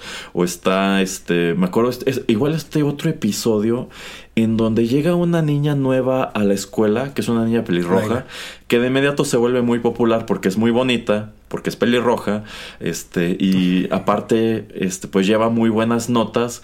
Y la reacción del, del grupo de niñas, encabezado por Helga, este, y también esta otra chica, este, Wanda, que al parecer es una chica que viene de una familia con dinero, es empezar a bolearla y humillarla. Y pues el tiro le sale por la culata cuando descubren que en realidad esta chica, este, creo que es una huérfana y aparte pues viene de un contexto social, este, muy pobre, o sea, vive en, un, en una casa totalmente este, dilapidada y es como que cuando les entra la culpa y dicen, ching, creo que, creo que, creo que sí nos pasamos. Entonces, y que aparte ella como que nunca cede a, o sea, como a, agüitarse, ¿no? Como a ponerse triste a través de todo esto hasta que pues ya la, la rompen, ¿no? O sea, literalmente la quiebran, es como, ok, estoy bien, ok, estoy bien, hasta que pues, la quiebran. Ajá. Bueno, pero es, es, que es todavía peor porque en sí la siguen a su casa y es así como descubren este, las condiciones en las que vive y es en esta casa en donde se quiebra, en donde pues este se dan cuenta que esta, este estoicismo con el que se conducía pues era una charada y todo lo que le estaban haciendo sí le dolía, pero pues sencillamente no quería este no quería llorar en la escuela. Sí, no lo quería demostrar. Ay, sentí no, y es que son cosas muy fuertes porque eh, usted lo dijo muy bien, Arnold trataba a los niños como seres pensantes y estos son problemas que eh, de una u otra manera alguno de nosotros vivimos, como dice usted, o sea, si, si no te tocó que te bulearan, eras el buleador y eras el buleador porque resulta que tenías este problema en tu familia o esta, este contexto, eh, o esta niña también sumamente pretenciosa que es esta Wanda, que también trae un contexto que la obligaba a ser también como eh, súper, este, que tenía que ser como la, la súper exitosa y que a final de cuentas también eran, eran máscaras, ¿no? Creo que Arnold habla mucho de esto, ¿no? De estas máscaras sociales que se va poniendo la gente eh, y que pues aprendes desde niño, ¿no? O sea, desde niño vas, vas como, como generando esta, esta parte que te vuelve o que, que desarrollas ya cuando eres adulto. Eh, y creo que por eso la, la, gente ha adoptado en internet tanto a Helga, porque Helga eh, y Arnold por eso mismo creo que son muy buen, una muy buena pareja. Son los personajes como más honestos consigo mismo dentro de la dentro de la serie. O sea, la única parte en donde Helga no era honesta era en que pues realmente sentía una atracción por Arnold grande y como dice usted y pues quién se le iba a enseñar si tiene este contexto familiar. Eh, pero pues era una niña como fuerte, como, pensante, que lee, que, que es este como muy interesante eh, pero pues que no es agraciada y que pues la sociedad pues premia ser agraciada, ¿no? Que es el personaje de estas dos niñas, ¿no? Wanda la, la que quiere ser modelo y la otra pelirroja, que es el, el némesis de Helga, pues por ende que, que efectivamente es totalmente su opuesto. Y, de hecho ese es un trato que pues, se refleja en el mismo Arnold, que a su vez tiene un crush con una niña este, más grande, este, muy, muy guapa, al parecer es una de las niñas populares de la, de la escuela. Este, y por supuesto que Helga la detesta porque ella quisiera estar en su lugar a pesar de que, de que no lo manifiesta. Y recuerdo incluso que hay un episodio en donde Arnold por fin consigue una cita con esta chica y Helga se la pasa constantemente arruinándoles eh, todo tras bambalinas, de tal suerte que tanto Arnold como la chica terminan como que muy desencantados de su tarde juntos. Este, pero pues algo padre es que eh, Phoebe, que es como la mejor amiga de, Helga, que ahí es una dupla muy curiosa, ¿no? Este, porque Phoebe, pues Phoebe es una nerd. Muy humana. Este, Sí, muy humana. Este, pero este, Phoebe está viendo todo lo que hace Helga este, pero como ella no tiene la personalidad suficiente para ponerle alto, al único que recurre al último es este que se va y que Helga termina quedándose sola y ese es como eh, como que es cuando le cae el 20 de chin, creo que creo que soy una persona medio nefasta. ya este yo yo pensé que todos nos estábamos divirtiendo arruinando la cita de Arnold, pero solamente incomodé y pues ya hasta, hasta mi amiga me, dejó aquí botada, ¿no?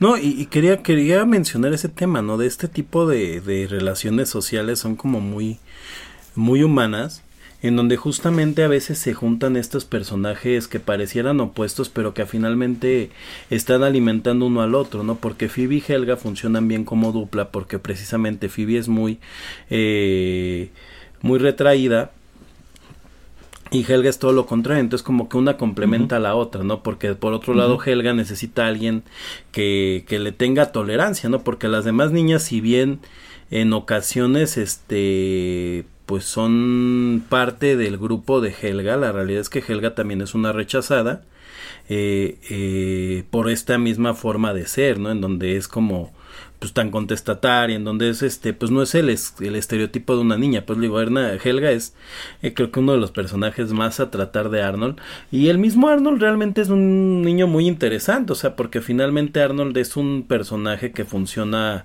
como conducto de todos los demás personajes en la, en la serie, ¿no? O sea, Arnold de entrada pues tiene una personalidad muy soft, muy este, muy, muy mole, muy maleable, eh, es esta persona que puede hablar con cualquier otra persona.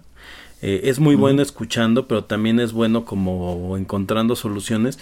Y hay capítulos, ¿no? En donde justamente cuando como que lo traiciona su ego, como que cuando se deja pues eh, manipular hacia lo que realmente pues no es exactamente lo, lo ideal de hacer eh, como este episodio del niño conejo en donde literalmente Arnold hace una cosa mala que es este velar que este niño eh, que era un niño muy cool usaba un traje de conejo para dormir. Eh, Arnold como que pues se da cuenta, ¿no? Que esta forma de ser también este puede convertirse en otra cosa cuando él lo usa como para el mal, por así decirlo. Eh, y, es muy contrastante, pues parte como de su aprendizaje. Y, pues también es un personaje bueno. Finalmente, él es el que como que no necesariamente resuelve los problemas, pero sí está en medio de todos estos personajes para tratar de encontrar una solución. Eh, pues sí, sí, totalmente de acuerdo con lo que usted comenta, señor Geek, y creo que también acaba de mencionar algunos tratos muy importantes del personaje de Arnold que es un buen escucha y también es este niño con una personalidad accesible que se acerca a hablar con personajes con los cuales quizá otros, otras personas no lo harían. Y me vienen a la cabeza dos episodios bien específicos. Uno de ellos, que es de los que igual me encantan y se me hace divertidísimo de Arnold, es el chico del pórtico. Que me encanta que empieza como tal, como una de estas leyendas urbanas que suele compartir Gerald, de que en alguna calle de esta ciudad hay un chico que ha vivido o que ha pasado toda su vida en un pórtico. Es, decir, es una de estas casas, este, pues muy como de Nueva York, que tienen una pequeña escalinata que conduce a la, escalera principal. Y este niño allí vive y desde allí, al parecer, eh, aterroriza a cuantos pasan por esta calle. Entonces, eh, pues Arnold decide eh, no solamente investigar para ver si este personaje es real y descubre que efectivamente existe como tal el chico del pórtico y no es este monstruo que describe Gerald, pero pues sí es un chico este que desde allí le grita cosas a la gente y pues al parecer lo consideran como una presencia, una presencia molesta, pero Arnold, antes que espantarse, lo que eh, eh, como que genera empatía por él y dice, pues es que su vida debe ser muy triste porque siempre está en el pórtico. Entonces dice, yo lo que quiero hacer es ayudarlo a que deje este pórtico. Y eh, el, chico del pórtico empieza a presentar resistencia, como que dice, no, es que yo, yo para ser el chico del pórtico tengo que estar en mi pórtico. Y bueno, ya después de un número de cosas, Arnold por fin lo, por fin lo convence de que, pues de que ponga un, de que se plante en la banqueta, de que deje estos escalones. Este, pero también es un plan es un tiro que le sale por la culata, porque el chico del pórtico antes que decir, ah, bueno, pues ya no voy a hostigar a la gente y demás, dice, ahora puedo hostigar mejor a la gente porque puedo este, hacerlo todo a lo largo de la calle. Y, Arnold se queda como, bueno, pues no era mi intención, este, pero... Es un avance. Conseguí, es un avance, exactamente, es un avance. No es lo que quería, pero estoy satisfecho. Y otro, que eh, en definitiva es este de los episodios favoritos de la serie, es el del hombre paloma, que también es la leyenda urbana de que en una azotea en la ciudad hay un señor que vive con las palomas y al parecer es una especie de mutante. O sea, ha vivido tanto tiempo con las palomas que, palomas que ya también tiene plumas y alas y es como una especie de monstruo. Y de nuevo, es lo mismo. Arnold decide, bueno, se da la tarea de descubrir si esto es cierto y descubre que sí, este personaje es real, pero no es el monstruo o el mutante que dicen todos termina por descubrir que es un pues que es un es una persona bastante sensible eh, una persona eh, solitaria y quien de hecho termina alegrándose mucho de que alguien lo haya buscado y se haya tomado el tiempo de escuchar su historia. El final es un poquito surreal. esa es una buena este discusión siempre, ese final. Sí, Sí, sí, sí, pero pues no deja de ser un episodio interesante y son dos que subrayan mucho esto que usted comenta de que pues Arnold es curioso, Arnold este genera empatía, es bien intencionado, quiere ayudar a la gente, etcétera, etcétera. Oiga, no, no me puedo ir a que terminemos en su momento que, que, que, que, cerremos este programa sin preguntar eso. ¿Cuál es su interpretación del final del hombre paloma? Porque muchos tienen su propia interpretación. Mi interpretación es que los escritores del episodio decían, pues, ¿cómo terminamos este? Ah, pues que el hombre paloma haga esto. Este, y pues nada más lo dejaron allí como algo curioso para rematar, que es el señor que vive con las palomas, pues se va volando este con ellas. Como, como En definitiva, creo, que sí se le podrían dar este otras interpretaciones, como que quizá en ese momento el hombre paloma murió y esto nada más es una alegoría de que se está yendo al cielo o una cosa así.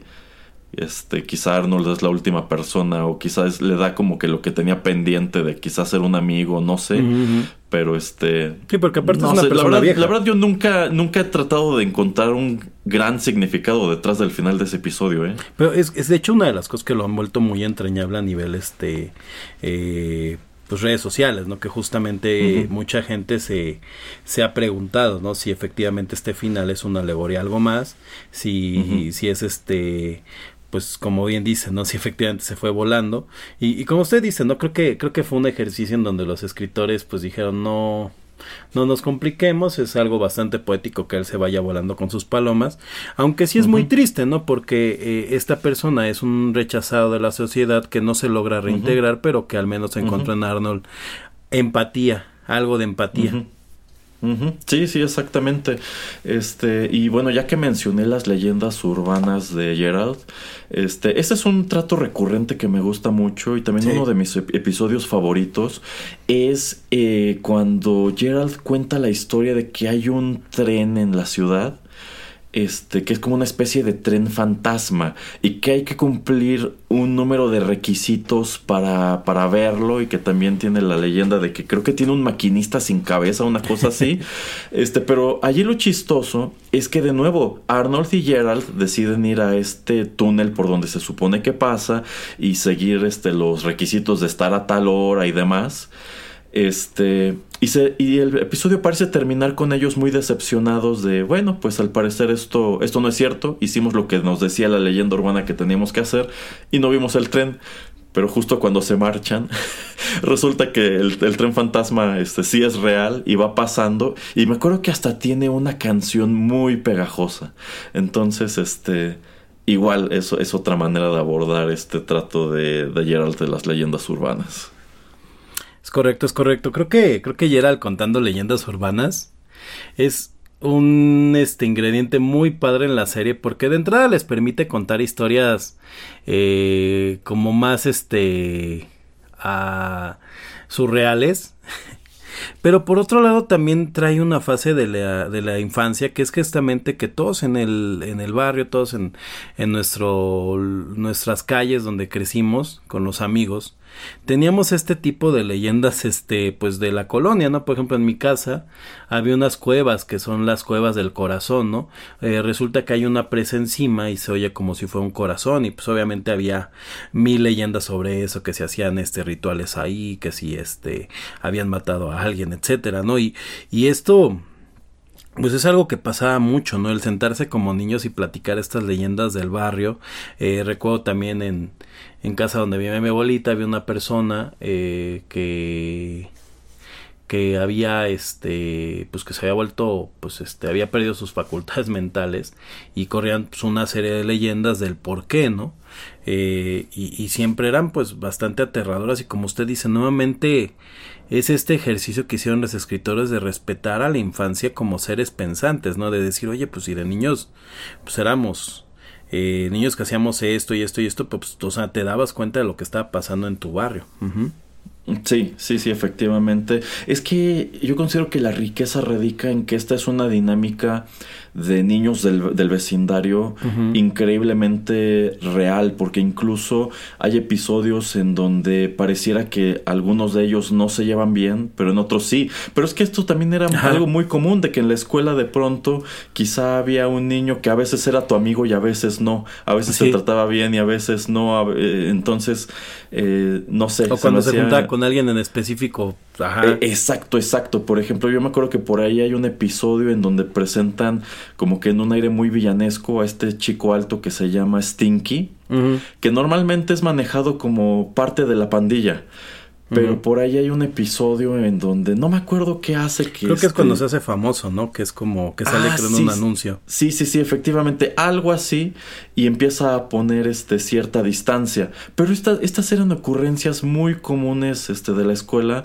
De que quizá incluso en el mismo año empezabas juntándote mucho con alguien, después con otro, después con el primero, después con un tercero.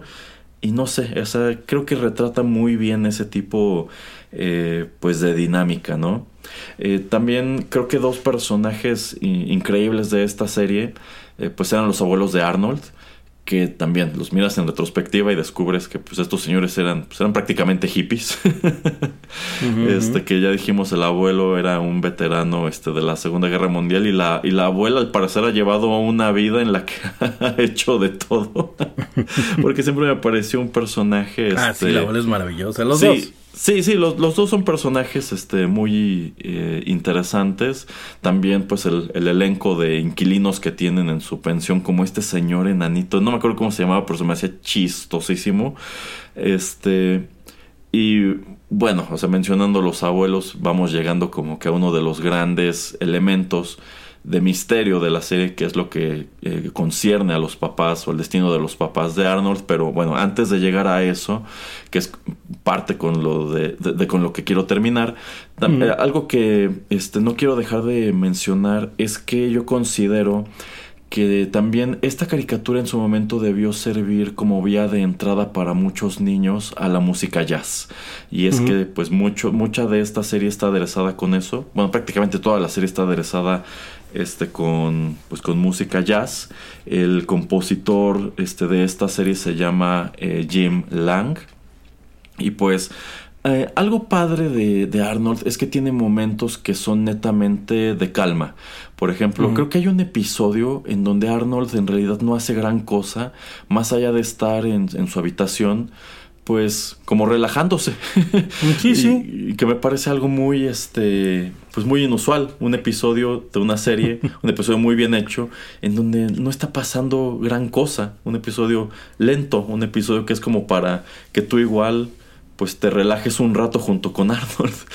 Este, y yo creo que hay tres caricaturas en la televisión estadounidense que precisamente igual que esta han servido como, como vía de entrada para un gran número de niños a la música jazz.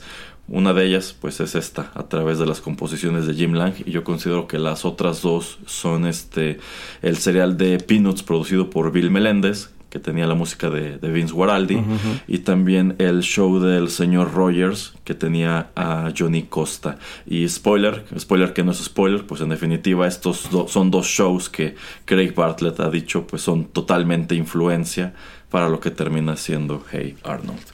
Pero bueno, eh, después de este breviario, eh, pues vamos con, con, los papás de Arnold, señor Geek que, bueno, es un misterio que persiste a lo largo de la serie. Sabemos que Arnold vive con sus abuelos. En algún punto descubrimos que esto se debe a que los papás eh, desaparecieron. Desaparecieron en algún viaje, pero no se nos dan los pormenores.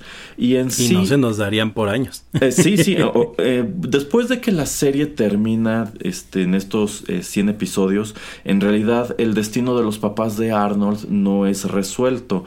El esto, que prácticamente viene a servir como final de la serie, se nos revela efectivamente eh, pues algo de tiempo después a través de las dos películas, que una aparece en el 2002 y la importante aparece hasta el año 2016 y es así yo considero es como tal. Si la serie debe tener un final, en definitiva es esa película. ¿O usted qué opina? Es correcto. el tema es que justamente Arnold eh, a diferencia de estos otros shows que hemos comentado que tuvieron sus revival y además que pues los tocó eh, el momentum es que estaban viviendo cada uno.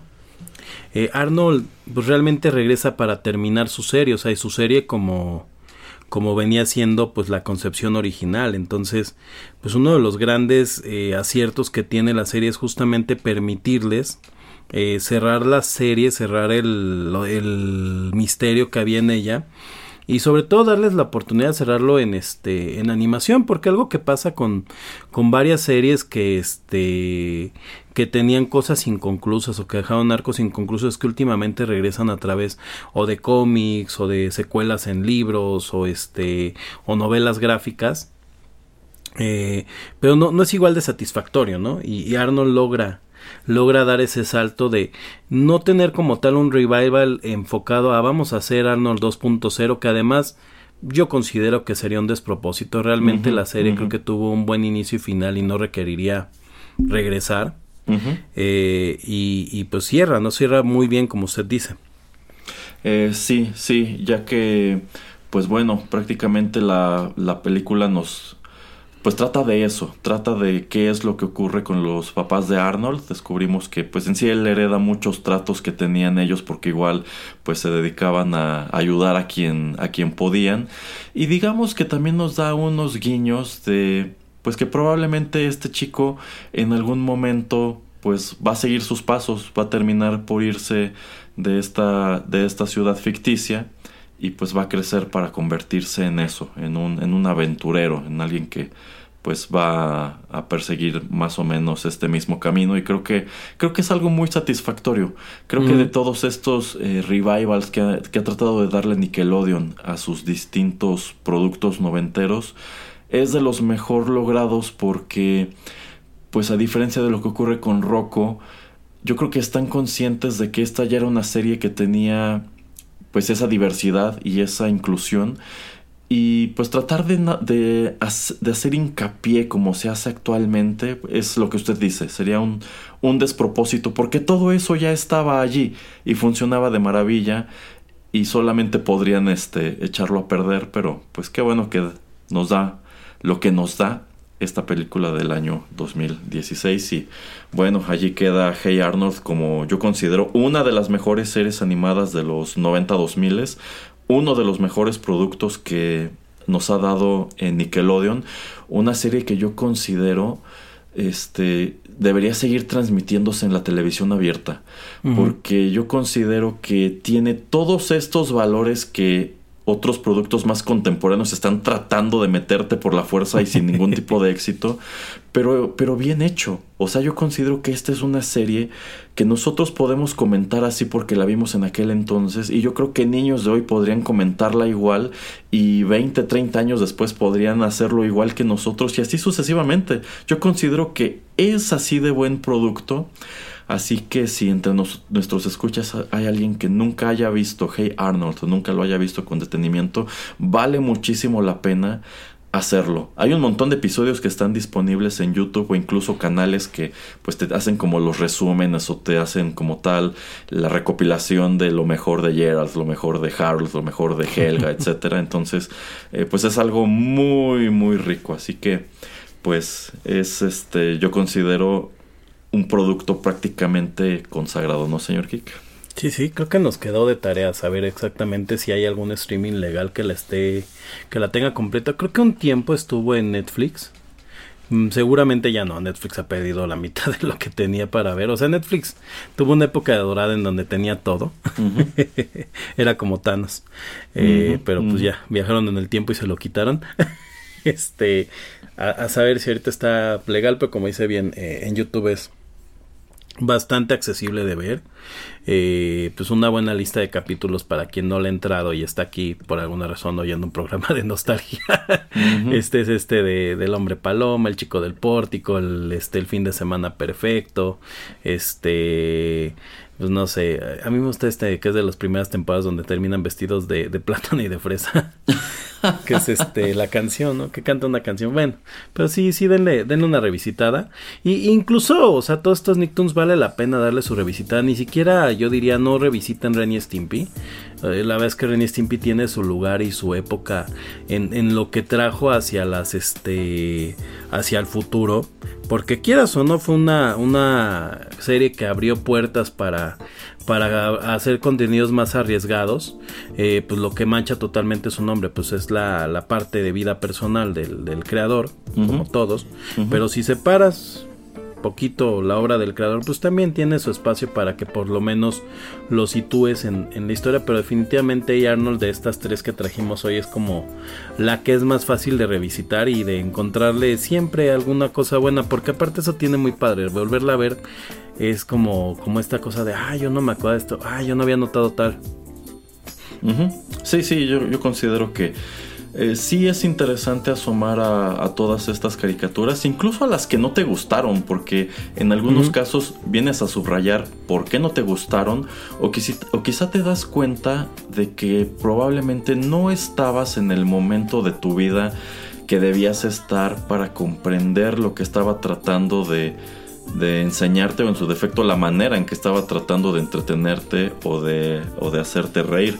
Eh, quizá más adelante podremos hacer otro programa de algunos Nicktoons que quizá no nos gustaban, que todo el mundo les gustaba, pero por algún motivo a nosotros no nos terminaba de enganchar, porque al menos yo sí puedo contar algunos. Pero bueno, eh, yo considero que estos tres que comentamos hoy son todos muy ricos, son muy interesantes y pues quedan pendientes otros que también constituyeron un fenómeno como podría ser eh, Rugrats, como podría ser eh, Dog y pues a ver cuál es más.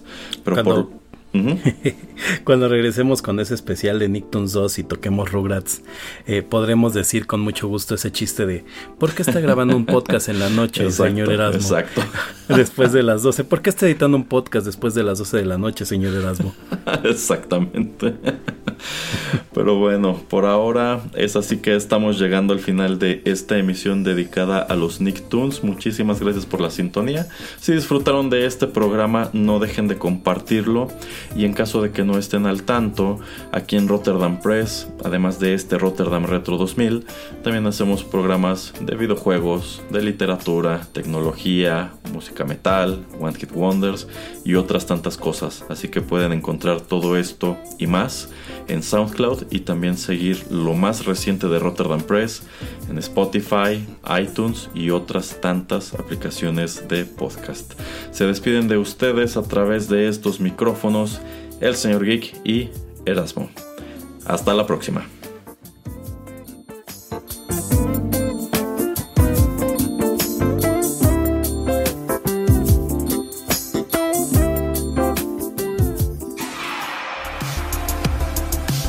La aventura de hoy llegó a su fin pero aún queda mucha nostalgia por recorrer.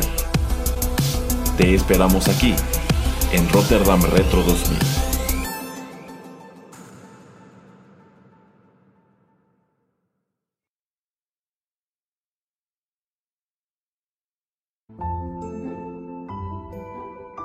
Estás escuchando Rotterdam Press.